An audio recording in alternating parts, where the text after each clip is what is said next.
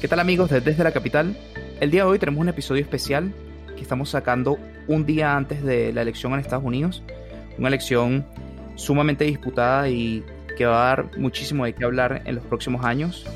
Y en el que hay un elemento que es muy distinto a lo que conocemos en el resto de Latinoamérica, que son los colegios electorales. ¿Qué tal amigos? Desde la capital soy Rodolfo Moncada y el día de hoy tenemos invitado de lujo, en especial para un servidor.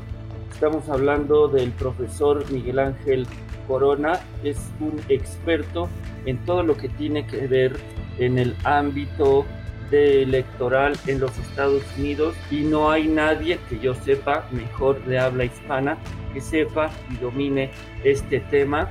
Va a ser que todo mundo con peras y manzanas entendamos cómo es que funciona el colegio electoral, así que bienvenidos. Bienvenidos a Desde la Capital.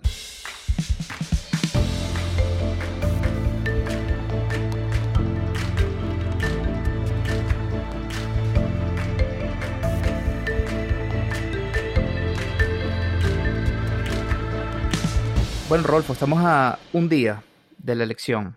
Aunque, aunque bueno, ya tenemos a, eh, por lo menos a hoy que estamos grabando este podcast, estamos a viernes 30 de octubre, más de 60 millones de personas ya han votado en Estados Unidos, ¿no? La verdad estoy totalmente sorprendido porque esto es anormal, pero va de la mano mucho con el COVID y demás cuestiones y que la gente esta vez sí está saliendo a votar. Eh, eh, hace dos y hace cuatro años mucha gente como que dio por hecho o que, ganaría Hillary o en la intermedia como es que flojera nada más son eh, es, el cambio de la cámara y un tercio bueno no no es la presidencial pero ahorita los americanos están poniendo las pilas y a pesar de los pesares están saliendo a votar y 60 millones equivale a más o menos la mitad que salió a votar el año pasado así que bien bien por los americanos. Claro, y eh, una de las cosas que sucedió en el 2016 es que todo el mundo pensaba que iba a ganar Hillary Clinton, pero como ya hemos hablado en otros episodios, las encuestas se equivocaron. Pero una de las cosas en las que se equivocaron es que las encuestas medían el voto popular, ¿no? ¿Cuántos, cuántos votos iba a sacar Hillary Clinton en todo el país contra los que iba a sacar Donald Trump. Pero bien sabemos que así no es como se define una elección en, Estados Unidos, sino más bien es a través de colegios electorales, como que cada estado tiene una cantidad de votos diferentes al resto de los estados y eso es lo que es completamente distinto a cualquier elección que conocemos en Latinoamérica o incluso en el mundo. Y, es algo como latinoamericanos que se nos dificulta incluso entender, ¿no? Que, ¿Cuál es el sentido democrático detrás de, de esto, ¿no? Claro, lo que como estrategas lo hace aún más atractivo porque no nada más tienes que salir a ganar con tu base, ¿no? Decir, ay, si yo tengo tal, sino que tienes que ir de manera estratégica con cada uno de los estados y el Distrito de Columbia a conseguir esos, pues, precisamente como lo acabas de decir, votos electorales, lo cual es para nosotros que estamos precisamente en esta área más atractivo porque es, tiene que haber mucha creatividad, tienes que saber dónde atacar. Es un país sumamente eh, eh, diverso porque la gente que está en las costas, la gente que está en el norte, la que está en el sur, la que está en el centro, es totalmente distinta. Entonces, con una misma campaña para, por ejemplo, el estado de la Florida, donde inclusive podrías hacer esta campaña en español, no te serviría en Alabama o en Kentucky o en el estado de, Washington, allá en el noroeste. Entonces es muy, a mí me encanta, ¿no? Es, te digo, muy estratégico y la gran ventaja que hoy nuestro invitado nos va inclusive a explicar el porqué del colegio electoral a diferencia del voto popular, porque como bien sabemos, este, este hecho de voto, voto de, de colegio electoral ya le ha quitado a dos que pudieron haber sido presidentes. Al Gore en el 2000 que gana el voto popular, pero pierde el colegio electoral y hace cuatro años, como bien lo mencionaste, con la señora Clinton. Sí, que además eso hay un, digamos, uno de los grandes, o sea, el, el sistema del colegio electoral, digamos, podría tener sentido en el que, bueno, quieres defender a, los estados más, más pequeños, ¿no? Porque si, si, no hubiese un, un, sistema de distribución de los votos en el que es proporcional a la población, etcétera, la realidad es que se definiría es únicamente con Nueva York y California la elección, ¿no? Entonces, eh, un poco evitando eso y que también estados más pequeños tipo Iowa, Wyoming, Idaho puedan tener algún peso en la decisión, se hace esto. Yo creo que el único problema que hay es que es el sistema de winner takes all o de que el ganador se lleva todo. En este sentido, por ejemplo, en, Texas o en California, vamos a poner el ejemplo de California, los demócratas siempre ganan este estado, ¿no? Pero también hay una buena cantidad de votos republicanos, ¿no? Sin embargo, tú puedes sacar 30, 40% de votos republicanos, pero no te llevas a ningún solo electorado, colegio electoral. Claro, pero que, por otra parte sí puedes llevarte representantes. Entonces es... Claro. Eh, eh, eh, claro, pero Te, te, llevas representantes, pero que no te valen para nada en la elección presidencial. Ah, claro, sí, exactamente pero bueno, te pueden salir, le puedes dar más poder a la cámara baja, entonces es, es lo, es lo, como lo, o sea, es, es sui generis, es único en su género y que lo hace atractivo, estratégica Y, electoralmente también. Sí, lo, lo interesante de eso es que al final la elección se termina, al final la campaña termina sucediendo es en entre cinco y ocho estados que son aquellos que podrían ir para un sitio o para el otro. Y, en este caso lo estamos viendo bien, bien claro. Por ejemplo, la elección pareciera que se va a definir dependiendo de quién gana en Pensilvania y Florida. E incluso, cuidado, y si más importante, quién gana Pensilvania. Claro, aunque la gran ventaja de este sistema es que con los chiquitos también puedes, o sea, sumado, sumando chiquitos, hacer, chiquitos me, refiero en cuanto a justamente eh, y votos en cuestión de colegio electoral, Hawái, Alaska, los que acabas de mencionar que están en el noreste, que son eh, sumamente chicos, pero que también valen. Y por un lado, como candidato no puedes subestimar los, los estados que tienen pocos eh, votos electorales y hacer campaña en estos estados pequeños pero por otro lado también en estados donde sabes que ya no la puedes ganar, por ejemplo, el presidente Trump en California, pues ya para qué vas a hacer justamente... Sí, no, a ir. Exactamente, tal vez pues vas y pasas un día, estés como de camino y vas y vas y apoyas al candidato a senador o a representante, porque sabes que en caso de ganar estas personas te pueden ayudar a, a pasar tus leyes y todo ello, pero es, te digo, eh, es un tema ah, interesantísimo y a voz propia. Si no hubiera sido por el maestro Corona, y esto lo aprendí hasta la universidad, yo no hubiera entendido cómo es que funciona el colegio electoral de Estados Unidos, que la verdad es que parece sumamente complejo, pero ahorita en la entrevista vamos a ver que es muy fácil. Exacto, el profesor Corona nos va a poder explicar con mucho más detalle, sobre todo el origen histórico que trae esto, ¿no? Exactamente. Pero te pregunto a ti, ya, ya que estamos un día de la elección, ¿qué crees que va a pasar? ¿Cuál es tu, cuál es tu predicción? Te voy a ser franco. Mi, mi pronóstico para el día de mañana, para que en la tarde el voto popular, así como el colegio electoral, se lo lleva el presidente Trump y eh, se reelige por cuatro años más mi razón es muy sencilla. Eh, los Estados Unidos, eh, inclusive yo puedo decir que yo viviendo en los Estados Unidos fui testigo de, a pesar de que el presidente pueda ser xenófobo, misógino, racista, iba bien, la economía iba bastante bien, era un país muy seguro y cumplió, estaba cumpliendo lo que él prometió. O sea, inclusive el muro que nosotros los latinoamericanos estábamos en contra de cómo un muro en pleno siglo XXI, pero bueno, él lo que dijo lo estaba cumpliendo. Llega el COVID y es como su talón de Aquiles, pero es el mismo talón de Aquiles que le está sucediendo a todos los países en Latinoamérica, en Europa, en África, en Oceanía, entonces en Asia, no fue solo de Trump y es algo que nadie hubiera podido controlar. Y por el otro lado, Joe Biden no es una persona nueva eh, e-, es establishment, es una persona que lleva 46 años dentro de la política en el capítulo pasado yo mencionaba una de las citas del presidente Trump que le dijo, Joe, ¿por qué estás prometiendo todo eso y no lo hiciste? Ni como vicepresidente ni como legislador.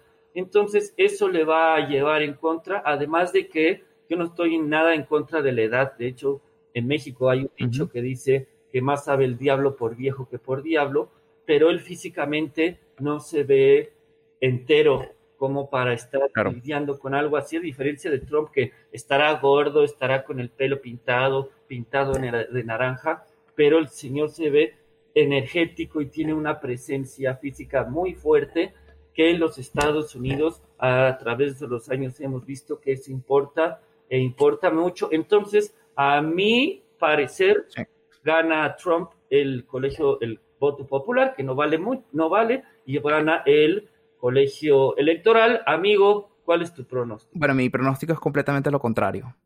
Eh, la verdad, yo creo que, a ver, yo creo que en voto popular, independientemente de quién gana la elección, gana Biden por cantidad de votos. O sea, si, si llega a reelegirse Trump, mi pronóstico es que igual Biden, como en el 2016, los demócratas se llevan la mayoría de los votos totales, ¿no?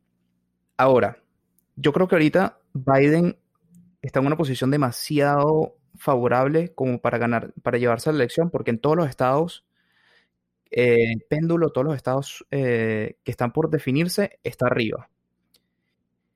Pero al final, y esto quisiera que lo conversáramos después de la elección, una vez que ya sepamos qué fue lo que terminó sucediendo, ¿no?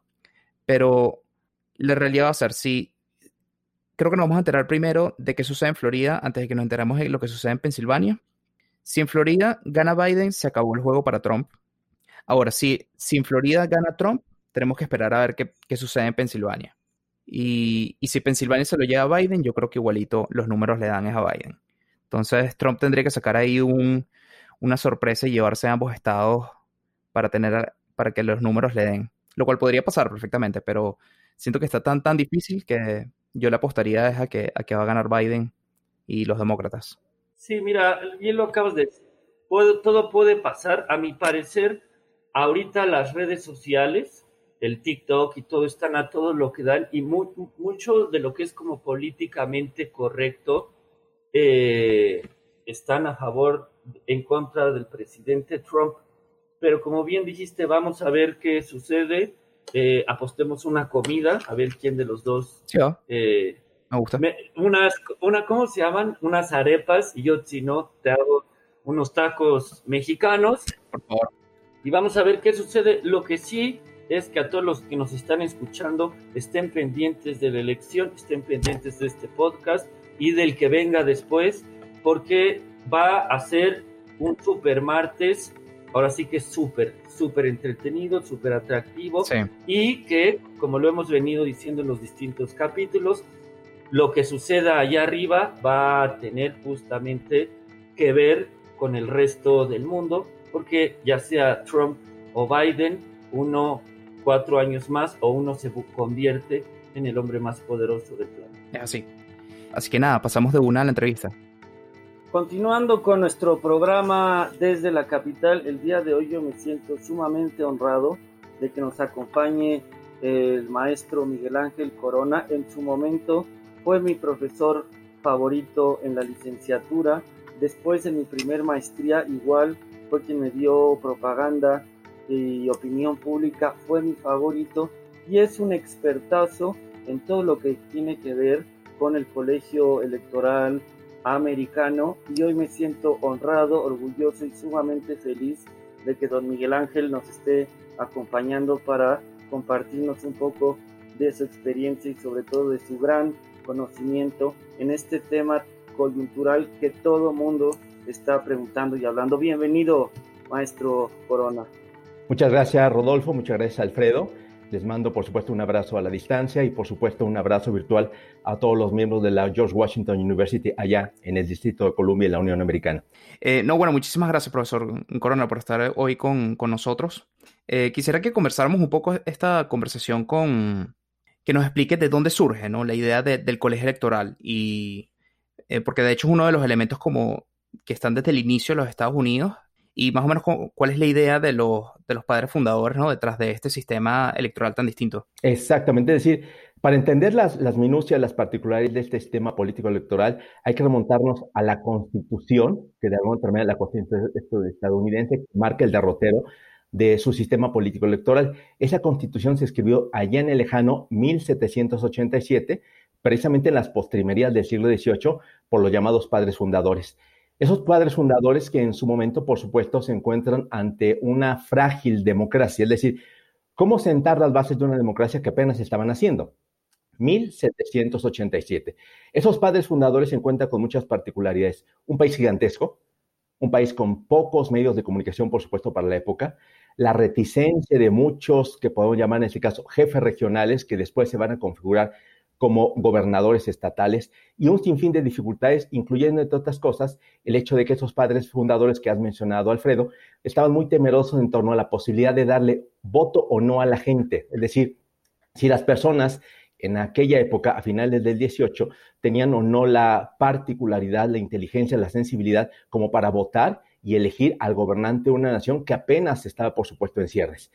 A partir de esta circunstancia, a partir de 1787, se decide crear un sistema que puedo llamar en este caso muy particular, atípico. Un sistema que contempla la democracia como forma de gobierno, que contempla el presidencialismo como forma de gobierno, pero tiene, de alguna otra manera, así de forma muy coloquial, muchas cortapisas que regulaban, evidentemente, o evitaban abiertamente una participación popular. ¿Cuáles fueron algunos muy sencillos cortapisas? El primero, el evidente, como tal, se decide un modelo electoral de democracia indirecta, pero con una particularidad y simplemente acoto. En muchos países del mundo, los ciudadanos escogemos directamente a nuestro presidente de la República. Es el modelo en buena medida común en algunos países de América Latina. Los ciudadanos, con todos nuestros derechos y prerrogativas como electores, votamos y una persona es igual a un voto. Es una fórmula muy sencilla. En otros países del mundo, ¿qué hacen los electores? Votan por miembros de un Congreso o miembros de un Parlamento y ese Congreso o Parlamento a su vez elige al jefe de Estado y o al jefe de gobierno, uno de los cuales puede ser el presidente de la República. Es otra forma de democracia. Ante esta circunstancia, a fines del siglo XVIII, los estadounidenses y esos padres fundadores optan por una vía distinta a las dos anteriores. Que los ciudadanos voten, sí, pero que voten por compromisarios, ¿Quiénes son esos compromisarios? Los miembros del colegio electoral. Ahorita brevemente vamos a hablar de algunas particularidades. Es decir, es un modelo de democracia indirecta en donde los ciudadanos van a votar por electores o compromisarios, quienes a su vez en cada uno de los estados de la Unión Americana van a brindar su voto por uno de los candidatos a la presidencia de la República. Y algo muy importante también, a fines del 18, ese modelo político electoral solamente estaba reservado para los blancos, cristianos y terratenientes. Reitero las acotaciones, blancos, cristianos y terratenientes. Por ende, las mujeres no pudieron votar, obvias razones, y recordemos también que a finales del siglo XVIII en los Estados Unidos se contemplaba la esclavitud. Por tanto, buena parte de la población estadounidense, las mujeres, los no blancos, los no cristianos, los no terratenientes y evidentemente, por supuesto, los propios esclavos, como he venido diciendo, no podían votar. Ese modelo, con adecuaciones, por supuesto, incluyendo las evidentes, el hecho de que las mujeres voten, el hecho de que se haya suprimido la esclavitud, el hecho de que otros credos, otras razas o personas no terratenientes ya puedan votar, se ha mantenido en buena medida en columen. Una particularidad nada más es hasta 1845 que se hace una especie de adición al texto constitutivo de la propia Constitución y se decide a partir de ese año de 1845 que la elección presidencial se lleve a cabo el primer martes de noviembre de cada cuatro años, lo cual resulta pues excepcional para muchos de nosotros, los ciudadanos de América Latina, que tradicionalmente en ocasiones votamos, caso muy particular de mi país, caso muy particular por supuesto de México, los domingos. Claro. El primer domingo de cada seis años, en el caso de la Unión Americana, por ende, desde hace tiempo, a través de las prácticas mediáticas le llaman el supermartes. Entonces, ese es el origen remoto, finales del siglo XVIII. Claro.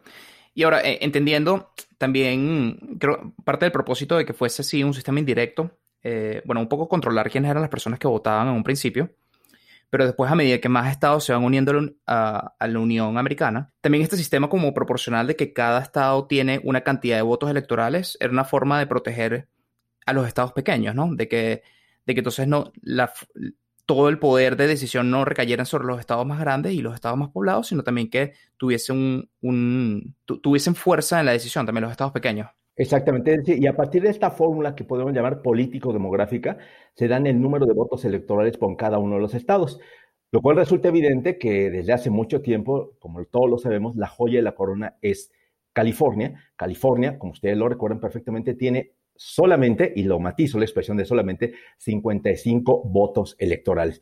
Pero esto, ¿cómo, cómo, cómo resulta? Una fórmula muy sencilla. Cada estado, a excepción, por supuesto, del Distrito de Columbia, que no es un estado, tiene dos senadores. ¿Y de dónde sale el resto de los votos electorales? De la cantidad de miembros de ese estado en la Cámara de Representantes. Una operación muy sencilla. California tiene dos senadores y tiene, por tanto, 53 representantes en la Cámara de Representantes que sesiona allá en el Capitolio. California, dijimos, es la joya de la corona.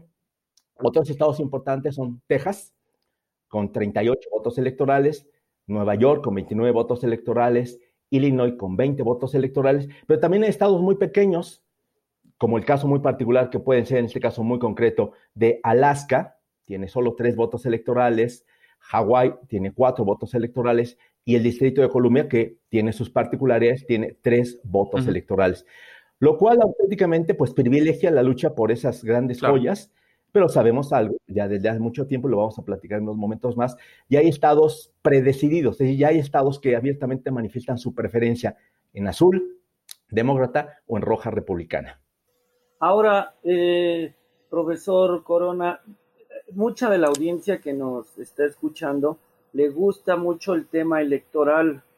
El hecho de que existe el colegio electoral no, no resta, eh, caso concreto, sabiendo que California es demócrata, que el presidente Trump ya no vaya ni siquiera a hacer eh, campaña. Entonces, la gente de California, hay mucha gente, inclusive republicana, que dice ya para qué salgo a votar si no va a acabar contando. Y haciendo esta suma, se suma el Estado. Entonces, eh, como no es un voto, por así que personal, sino es hacia el colegio electoral, en tiempos de campaña, para los distintos estrategas, hace, es más fácil hacer el mapa y nada más irte a los estados que te conviene y que si los sumas ganas, como hace tres años con el presidente Trump y en el año 2000 con el presidente Bush, que pierden el voto popular pero ganan el colegio electoral. ¿Cuál es tu como opinión, punto de vista, si eh, deja de ser democrático, pero a la, del otro lado sí respete el colegio electoral. Entonces, es, complejo, divertido y es particular, ¿no? No sé. Sí, sin duda alguna es un sistema excepcional que, reitero, tiene resabios de un modelo que tuvo su razón de ser, pero tuvo su razón de ser a finales del 18 en las circunstancias en que vivimos, en donde las personas tenemos una mayor exigencia, en donde las personas exigimos presencia física y que el voto que emitamos sea el mismo, el mismo valedero en cualquier entidad o en cualquier estado de la, de la nación en la que vivamos, sin duda, por supuesto, genera esa perspectiva de que en su momento, como ha venido sucediendo, al menos hasta tiempo reciente, pues estados como Texas estaba abiertamente pintado de rojo republicano o estados como California estaba abiertamente pintado de azul como demócrata y puede generar eso, una perspectiva por parte de muchos ciudadanos que militan en un partido distinto, el hecho de salir a votar sí o no, si vale la pena o no, y más aún en la circunstancia anómala que hemos vivido en este 2020, en donde por distintas circunstancias las giras a las distintas entidades, a los distintos estados de la Unión Americana, pues se cortaron. En tanto, por supuesto, la, la pandemia que sigue afectando, por supuesto, a los Estados Unidos, hizo prácticamente imposible la realización de mítines como tradicionalmente se hacían. Pero sí, y además genera esta circunstancia que, por supuesto, a muchos que no somos ciudadanos estadounidenses, pero que seguimos sus procesos, nos llama mucho la atención, de que como sucedió hace cuatro años, cuando la señora eh, Hillary Clinton, representante, por supuesto, del bando demócrata, obtuvo nada más tres millones de votos más que el propio Donald Trump, perdió en votos electorales. Misma circunstancia que habíamos visto en el 2000, ya hace bastante tiempo en el 2000 con Albert Gore, cuando pierde en votos electorales, sin embargo, gana con poco más de 500 mil votos populares. Y algo que tal vez no recordamos es que pensamos erróneamente que en Estados Unidos, en ocasiones desde afuera, solo hay dos partidos políticos y sabemos que no. Y simplemente voy a reseñar algo que a muchos de ustedes tal vez les pasa de, de largo por su juventud. Esto sucedió en 1992. En 1992 hubo tres candidatos presidenciales. El republicano, George Bush padre, quien buscaba reelegirse, el demócrata Bill Clinton, que por supuesto intentaba llegar por primera ocasión a la Casa Blanca, y un candidato independiente, un millonario tejano, Ross Perot. Ross Perot nada más y nada menos obtuvo el 19% de los votos populares. Pero ojo, no obtuvo un solo, no obtuvo un solo voto del colegio electoral. Entonces, su participación quedó en la anécdota y siempre pensamos que solo existen, por supuesto, dos eh, partidos políticos, lo cual es en buena medida cierto. Simplemente comento algo. Hoy día, en, en este caso como tal, las cámaras, en la Cámara Alta, solo hay dos senadores independientes. Uno de ellos es, por supuesto, famosísimo, es Bernie Sanders. Y en la Cámara de Representantes solo hay un, como tal, un miembro del Partido Libertario. Es decir, si es un sistema bipartidista, sí tiene sus particularidades. A muchos de nosotros consideramos que es necesario una reforma, una reforma constitucional, solo así se pueden cambiar las cosas y darle auténticamente voz y voto a todos los ciudadanos por igual y no privilegiar a ciertos estados, como es evidente. Claro, que además eso, eh, yo creo que este tema, por ejemplo, de, la reforma de, de, los colegios electorales es algo relativamente reciente, pero porque nunca habíamos tenido el caso en el que o sea, siempre había coincidido en que la persona que ganaba en colegios electorales se traducía en que ganaba en el voto popular. Sí. Pero el caso más evidente fue en el 2016, que, que es primera vez en que hay una diferencia tan grande, ¿no? Entre uno y otro. Eh, y, y, por lo menos yo creo que uno de los grandes problemas con el colegio electoral quizá no es que, cada estado tiene como que un porcentaje o, tiene un peso distinto, sino es el sistema de, de winner takes all o de que el ganador se lleva todo, ¿no? Correcto. Que que por ejemplo, exacto, esto significa que por lo menos en Texas, eh, tú puedes sacar millones y millones de votos, pero si la otra persona sacó el 50% eh, por ciento y un voto, se lleva a todos los colegios electorales, se lleva el 100%. Es correcto, es decir, esta fórmula que acabas de mencionar opera en 48 estados y también en el Distrito de Columbia. Exacto. Las excepciones a esa regla, que por supuesto para nosotros resulta anómala, son dos entidades, dos estados son Maine y Nebraska. Ahí la particularidad es que en su momento los votos electorales de dichas entidades, de dichos estados, se pueden repartir con base a una fórmula que ellos han diseñado para hacer pues equitativo en su momento el voto en favor de una de esas dos entidades. Pero 48 de 50 parten de esa. El ganador se lleva todo, incluyendo el Distrito de Columbia. Exacto. Pero ahora, si, si uno quisiera reformar eso, ¿cómo sería, ¿cómo sería ese proceso? ¿De qué manera se podría cambiar? Primero que nada, por supuesto, como sucede en muchos sistemas parecidos, como es el propio mexicano, tiene que haber una iniciativa, una iniciativa de ley que, por supuesto, entre un largo proceso electoral, un largo proceso electoral que significa en su momento que puede entrar, por ejemplo, por la Cámara de Representantes, los juristas ven la viabilidad o no de introducir reformas en la Constitución, y hay una particularidad que seguramente ustedes saben perfectamente, y quienes nos escuchan lo saben perfectamente. Los Estados Unidos solo han tenido una constitución, muy diferente de muchos otros países, incluyendo el mío propio, México, que hemos tenido varias constituciones desde que somos una nación libre y soberana. La más reciente es la de la de 1917. Caso estadounidense, se tendría que realizar una propuesta para realizar una enmienda. Recordemos que allá, en tanto deciden mantener la misma constitución, tendría que hacerse una enmienda y esa enmienda tendría que contemplar la posibilidad de rediseñar el sistema político electoral hacia la posibilidad si ellos lo juzgan viable o no, de que el voto fuera netamente popular, es decir, una fórmula muy simple, una persona, un voto. Pero es un proceso muy largo y que esto en la academia, en los medios de comunicación, se viene discutiendo desde al menos finales de los años 80 y hasta la fecha, 30 años después casi, no se ha podido resolver. Se dice es un sistema anacrónico, es un sistema que privilegia ciertos estados, que no representa auténticamente la voluntad popular, pero están empantanados porque al parecer son a los propios políticos estadounidenses, son a, los dos partidos políticos a quienes, a pesar de todo, a esos dos partidos políticos les sigue favoreciendo la fórmula. No así a otros posibles partidos partidos que por ahí pudieran surgir en el espectro, en el panorama político estadounidense. Ahora, maestro, eh, esto ocurre del colegio electoral para elegir presidente, para lo que es gobernadores, senadores y distintos representantes, tanto a lo federal como local, ¿cómo funciona? Eh, es una particularidad en donde, por supuesto, cada estado tiene una, constitución muy propia, muy particular. Hay estados, como ustedes saben, dominados por los demócratas, hay estados dominados por los republicanos, y hay fórmulas muy comunes que dicen, los politólogos señalan que las personas, el común denominador de los ciudadanos divide su voto. En ciertos comicios, por ejemplo, puede votar por un gobierno republicano para su estado, pero por un presidente demócrata, presidente para la nación, o repartir su voto en esta circunstancia ahora que se van a elegir algunos miembros de la Cámara Alta y por supuesto también la Cámara Baja se va a renovar en su momento, entonces deciden en la medida de lo posible equilibrar.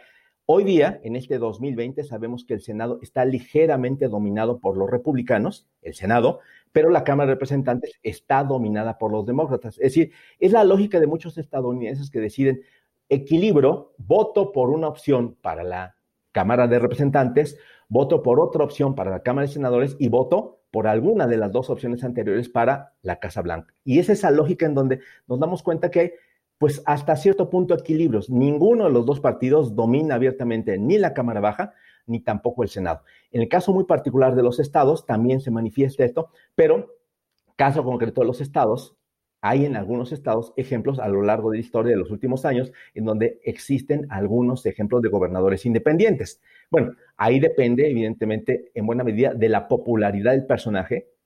Entre muchas circunstancias, se me ocurre un caso, a lo mejor ustedes lo recuerdan, un luchador que se llamaba Jesse Ventura, se hizo gobernador de, de, Minnesota por su popularidad y porque tenía evidentemente un fuerte respaldo financiero. Entonces, ahí opera y tendríamos que particularizar caso por caso, ejemplo por ejemplo, pero suele suceder que los ciudadanos promedios intenten equilibrar su voto en circunstancias como, como esta. Ahora, bien, mencionaste que la Cámara Alta, que es el Senado, nada más va, si no mal recuerdo, va una parte, es decir, un tercio. Un tercio, correcto. Va un tercio y no el Senado completo, como por ejemplo lo es en México, que cada seis años cambian a todo el Senado y ahí nada más va justamente un tercio. Sí, e, es esa particularidad en este caso que eh, eh, cada, cada lapso en su momento, por supuesto en este caso 2020, se decide cambiar toda, toda la Cámara Baja, ellos solamente por dos años y pueden reelegirse en el número de ocasiones, la Cámara Alta o Cámara de Senadores por tercios, en este caso, y ellos apuestan mucho a que la lógica de si los electores consideran que sus representantes o sus senadores tienen la capacidad, han demostrado compromiso y han honrado sus promesas, que en el mejor de los casos lo pudieron haber hecho, pues se les puede premiar. Y por eso tenemos casos de en todavía hasta hace algunos años, seguramente ustedes escucharon, el senador Ted Kennedy estuvo cerca de 40 años en el Senado, eh, Bernie Sanders tiene muchísimos años en el Senado y muchos otros ejemplos más, porque los electores de cada uno de sus estados consideran, bueno, tiene capacidad, ha demostrado honrar sus compromisos, es un hombre precisamente en este caso sensible de las necesidades del Estado y de su comunidad y por eso es posible premiar, lo cual tiene sus ventajas, al menos desde mi punto de vista, porque en algunos casos, como en el mexicano, en ocasiones, cuando los políticos no son profesionales, dicho sea pues de forma matizada, cuando un senador llega a esa Cámara, con frecuencia, aquí están seis años, sin posibilidad de reelección inmediata, pero existe la perspectiva de que llegan a aprender el proceso legislativo es sumamente complicado, hay que hilar muy fino y auténticamente hay que saber cuándo y cómo negociar. No es tan sencillo como simplemente mayoritear, no es tan sencillo.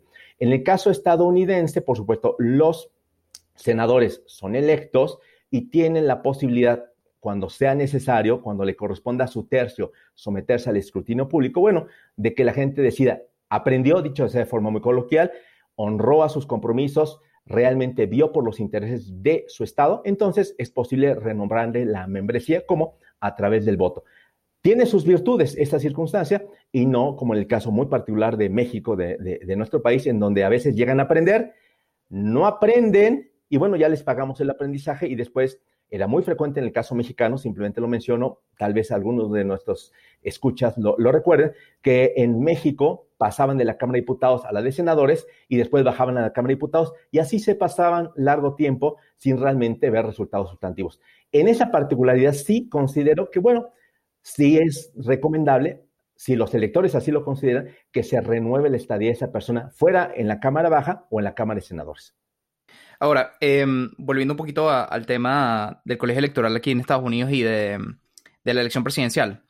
Em, por, ahora pareciera que, Biden tiene una ventaja, eh, por lo menos en las encuestas y en la, mayoría de los estados que son swing states, parecieran estar favoreciendo a Biden, pero la realidad es que va a ser una elección sumamente cerrada, que todos estos estados están bien pegados, y siendo, son 538 votos electorales y se necesitan 270 para ganar.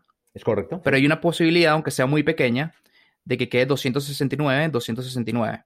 Ok, ¿qué pasa? ¿Qué sucede ¿Qué sucede en ese caso? Exactamente. Quienes nos honran con su atención seguramente dirán, ¿y por qué estos señores o estos jóvenes y este señor nos hacen tan complicada la existencia? Claro. Si estamos viendo de por sí un entorno bastante difícil y vamos a hacerlo todavía más complicado. Primero, eh, Alfredo certeramente mencionó el término swing states. En los, los analistas ibéricos le llaman estados bisagra. Hace algunos minutos hablamos de que hay estados rojos, es decir, los estados que abiertamente durante los últimos 20 años o más han manifestado su simpatía por ejemplo, en su momento por los republicanos.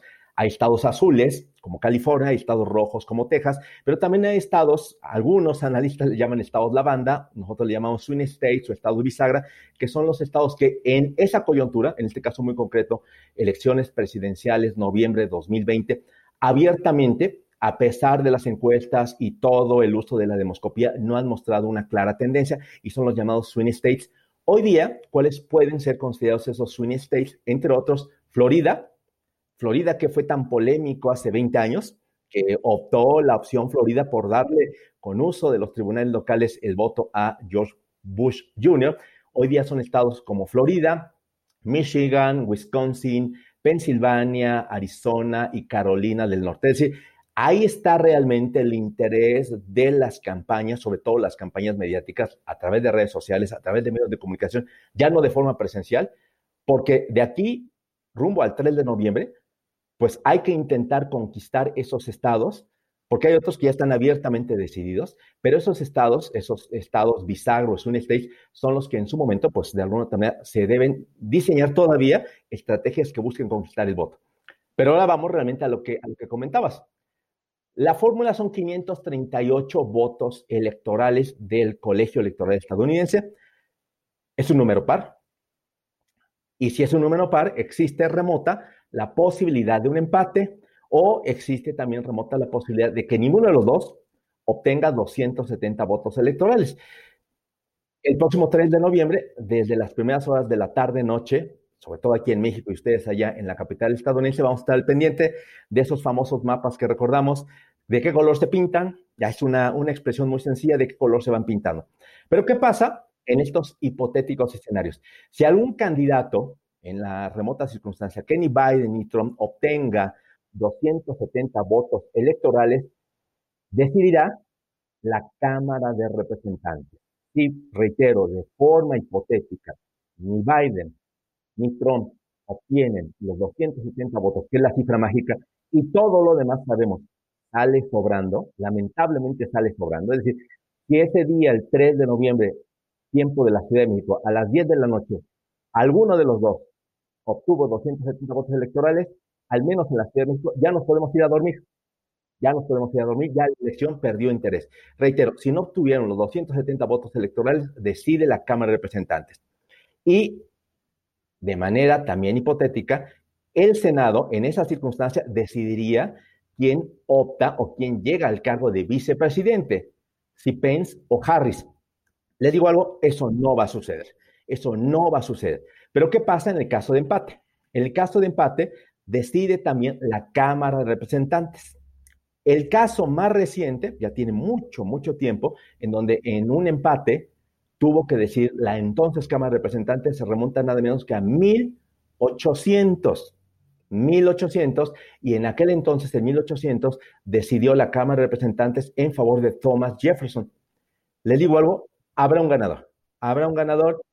Cada quien de ustedes, cada quien de nosotros pensará cuál es la mejor opción o a veces, como decimos los mexicanos, quién es la menos mala de las opciones, porque bueno, después de todo, tanto Biden como Trump son las dos caras de la misma moneda. Pero, insisto, esas serían las hipotéticas circunstancias que tendrían que ser decididas fundamentalmente por la Cámara de Representantes, por esos 435 representantes que integran la Cámara Baja y en el hipotético caso de, eh, de, no llegar a los 270 votos, serían los 100 senadores los que optarían por elegir a un vicepresidente. Esas serían las posibles soluciones. Estamos haciendo referencia mucho al próximo 3 de noviembre, pero se sabe que en Estados Unidos al día de ayer o hoy ya hay más de 45 millones de votos por el hecho que puedes estar votando con mucha antelación. Correcto. Sí. Eh, eh, sumado a que hay COVID y que lo puedes hacer vía correo eh, para evitarte las colas y demás. ¿Tú crees que este 3 de noviembre sí sea el mero día o tal vez conozcamos o ya esté muy hacia el lado rojo o el azul antes del 3 de noviembre ya la elección, o ese va a ser el mero día que sepamos, o en una de esas nos tengamos que esperar días, semanas, como lo que pasó hace 20 años con Bush y Gore. Esta, esta circunstancia que hemos vivido en prácticamente todo el mundo, primero en Asia, después en Europa y ahora nosotros quienes habitamos este, este continente llamado América, es un año excepcional, en todos los sentidos excepcional y seguramente cuando ya peinemos canas o cuando ya, pues evidentemente nuestros miembros no nos permitan desplazarnos, siempre recordaremos 2020. 2020, 2020, y recordaremos entre otras cosas 2020 por el proceso electoral estadounidense, que enfrenta primero que nada a dos hombres excepcionales, dos septuagenarios. ¿sí? No tengo nada con los septuagenarios. Algún día, tal vez nosotros lleguemos a ser septuagenarios y exigiremos respeto de todas las otras personas más jóvenes, pero ya son hombres muy mayores. A este momento, en este caso, Biden 77, Trump 74, recientemente afectado evidentemente por el COVID-19.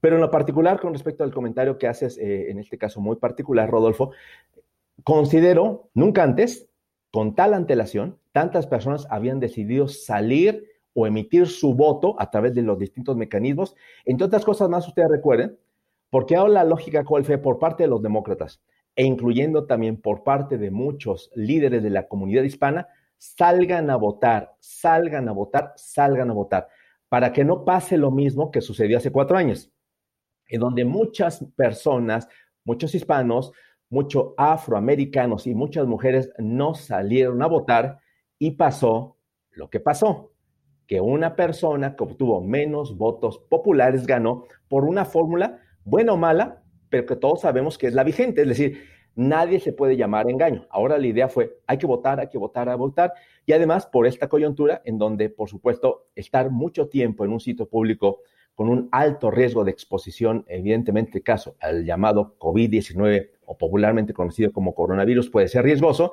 pero particularmente considero que independientemente de la cantidad de electores que sufraguen antes de esa fecha, Ahorita está una cantidad oscilante, como dijimos, entre los 45 y los 50 millones de posibles votantes. Será hasta esta noche del próximo martes 3 de noviembre cuando con certeza sepamos si se le renueva la membresía por cuatro años más a Donald Trump o se le da la opción al ex vicepresidente Joe Biden. me gustaría hacerte una pregunta un poco medio hipotética como la hizo hace un ratito Alfredo, pero la verdad ya me estoy yo tal vez volando un poco más. Existe una teoría eh, que en caso de que, que Trump lo único que le faltaba era poder, ya tenía mujeres, dinero y todo un imperio detrás económico y le faltaba precisamente llevar las riendas del mundo y que es algo que ya le gustó y que en caso de reelegirse en cuatro años se le terminaría que él quisiera, como en su momento lo hizo Roosevelt en plena Segunda Guerra Mundial, aventarse un tercer periodo. ¿Se podría que ahí hubiera algún manejo o es algo ya realmente imposible y que ese fue un caso totalmente atípico porque estaban en plena literal guerra mundial? Tal cual, lo acabas de marcar. Las circunstancias de que privaron, por supuesto, con la llegada de Roosevelt fueron evidentemente el presidente que propone el New Deal para sacar adelante a la deteriorada economía estadounidense que se había colapsado tras el crack bursátil del 29. Es un hombre muy inteligente, es un hombre sensible, un hombre que evidentemente va pues manejando muy bien los hilos de la política, a quien le toca enfrentar exitosamente todo el proceso de la, de la guerra mundial, el echar a andar la maquinaria de guerra estadounidense, aún antes de que los japoneses atacaran Pearl Harbor, lo cual siempre he dicho fue excepcional. Tiene una, una perspectiva impresionante los Estados Unidos en la década de los 30 y eso le permite en su momento, pues, eh, de alguna otra manera, gobernar con ciertas medidas de excepción y perpetuarse en el poder hasta su muerte en 1945. Ahora, independientemente de lo que suceda el próximo 3 de noviembre, no son las mismas circunstancias. Ninguno de nosotros, como ciudadanos del mundo, a pesar de que en lo particular yo no vivo en los Estados Unidos, pues desearía pues una presidencia de Donald Trump si acaso de más de ocho años, no sería sano. En la circunstancia, los estadounidenses son quienes quien tienen que decidir si se queda cuatro años más o no, pero sabemos hoy día, seguramente ustedes lo han visto en distintos medios de comunicación, británicos, españoles, italianos, mexicanos, que si hipotéticamente votáramos los habitantes del mundo en torno a el proceso electoral de Estados Unidos por Biden o por Trump, con plena certeza, el ganador de esa elección global vista o enfocada en los Estados Unidos sería evidentemente el demócrata Joe Biden. Evidentemente la mayor parte de los habitantes del mundo, europeos, latinoamericanos, no ven con buenos ojos a Donald Trump. Bueno, buenísimo. Eh, muchísimas gracias, profesor Corona. Realmente es eh, súper interesante la, discusión y eso, poder explicar un poco este sistema que, como comentábamos un poco antes de empezar la entrevista, es propio de los Estados Unidos y, y es tan distinto a lo que conocemos nosotros en nuestros países, ¿no? En el caso de ustedes, México, en el mío, Venezuela. Una, una forma de entender la política y las elecciones tan distinto y, y que es importante para entender un poco de la idiosincrasia y de, la política americana. Correcto. Pues muy bien, pues muchas gracias por su invitación. Un saludo a la distancia, Alfredo, Rodolfo y por supuesto a todas las personas que nos honran con su presencia, con su atención allá en la George Washington University. Gracias por la invitación. Gracias, profesor Corona. Amigos, ya para terminar, les quiero recomendar un libro que no tiene que ver mucho con la, parte política, pero sí con la estrategia y con el marketing. Este libro se llama literal La Guerra de las Colas, repito, La Guerra de las Colas, de Roger Enrico, que eh, como ex presidente de Pepsi te va describiendo cómo es que se crea Pepsi y cómo es que Pepsi le quita muchísimo mercado a Coca-Cola por el hecho de que Coca-Cola subestima a Pepsi. Coca-Cola en esos momentos tenía el 90 y pico por ciento de las ventas. Llega Pepsi y le empieza a quitar, quitar, quitar, quitar, quitar. A nivel global no me sé los números, pero en, el, en Estados Unidos debe de estar más o menos como en 45 y 55, más o menos. O sea, todo ese mercado le quita Pepsi y la, la moraleja es no subestimar a nuestros, a nuestros contrincantes. Eh, haciendo tres ejemplos muy breves que ha sucedido en la historia de los Estados Unidos. Eh, lo primero fue Pearl Harbor, subestimaron a Japón, no creyeron que los fueran a atacar. Hay distintas eh, teorías que dicen que sí, que se la pusieron muy fácil y demás, pero esa es una. La segunda es Bahía de Cochinos en la administración Kennedy, que eh, pusieron a distintos soldados que no habían tenido experiencia de guerra, que tenían nada más muy buen entrenamiento. El resto de la historia la conocemos, fue un fracaso total. Y el último fue Vietnam, Vietnam del Norte, que Estados Unidos con el objetivo de hacerse el policía del planeta, vuelve a subestimar a los vietnamitas, hace una guerra que nunca tuvo un objetivo concreto y al final acaban perdiendo. En lo electoral lo podemos ver con Hillary, prácticamente hace cuatro años ella pensaba que ya tenía la elección en el bolsillo y Donald Trump en colegio electoral, como lo aprendimos el día de hoy, pues le gana. La moraleja, no subestimar a nuestros rivales. A mí ya me ha sucedido varias veces en elecciones.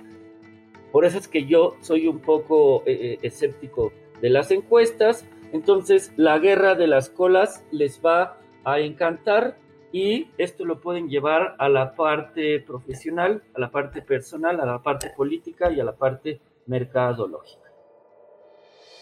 Y bueno, si llegamos al final de este programa. Eh, nuevamente los invitamos a que se, se comuniquen con nosotros eh, a través de nuestras redes sociales personales. A mí me pueden conseguir en todas las redes como Alfred González A. A mí me pueden encontrar en todas las distintas redes sociales, excepto TikTok. Todavía no soy tan millennial como Rodolfo J. Moncada. Así que bueno, los invitamos también a que se pasen por nuestras redes sociales eh, del podcast. Estamos en Instagram y Twitter como arroba gspmlatam y que se pasen por nuestra web gspminternational.org.